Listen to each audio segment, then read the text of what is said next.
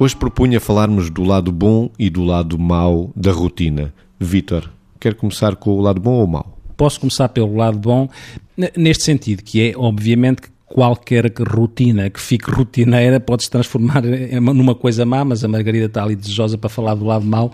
Eu falarei daquilo que é nós temos necessidade também de ter algumas coisas previsíveis e de ter algumas, algumas coisas que funcionam de uma forma que possa ser distendida e relaxante. É evidente também podemos relaxar um, com coisas sempre com inovação, mas qualquer, uma, qualquer coisa pode provocar saturação. A saturação pode resultar, e o stress pode resultar de andarmos sempre a mudar rotinas, como pode resultar de, daquilo que é uma rotina que toma conta de nós. Mas a rotina não tem que tomar conta de nós. Nós podemos utilizar a rotina para usufruir dela quando pretendemos carregar baterias, nomeadamente eh, quando nos tempos atuais a vida está tão acelerada e não há tempo a coisíssima nenhuma. Portanto, se nós conseguirmos ter a segurança e a distensão e a fluidez que pode resultar da vivência de momentos de rotina, acho que isso é importante para calibrar a nossa vida e para nos dar saúde mental.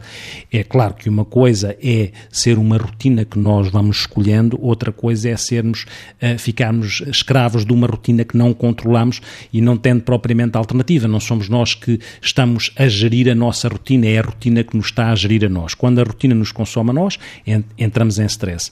Quando a rotina é gerida por nós, aí é, é, é claramente um, um carregador de baterias para os outros momentos que não são de rotina. Vamos carregar a Margarida de stress, o lado mau da rotina. Uhum. Vocês é que escolheram, não fui eu. Uh, Deixe-me só dizer uma coisa na sequência do que, porque só uma coisinha. Uh, do lado bom da rotina, o Pato Lentino Mendonça tem uma frase que diz, num, num dos seus livros, que diz que, que a rotina permite-nos habitar com confiança o tempo. Uh, e, portanto, este é o lado bom da rotina: é ter confiança, é ter previsibilidade, é sentir a segurança mínima uh, para o hoje e para o amanhã, e, portanto, é assim o pano de fundo.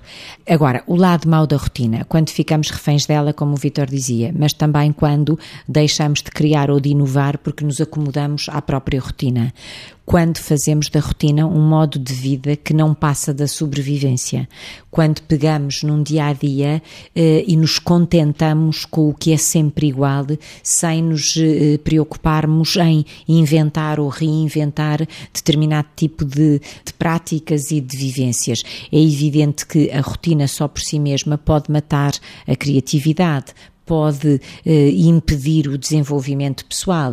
Ela tem, há uma base da rotina que é absolutamente necessária para nós eh, sabermos que temos chão, digamos assim, chão na vida. Uh, depois, a partir dessa base da, da, da, rotina que todos temos que ter, não é? Uh, cada um deveria, respeitando-a e tendo a noção da sua utilidade, transcender ou passar para além da rotina, enriquecendo a vida e não permitindo manter-se num limiar de sobrevivência que apenas faz que tudo seja igual sempre e quando tudo é igual sempre, portanto, o tudo e o sempre, isto é verdadeiramente o lado mau da rotina.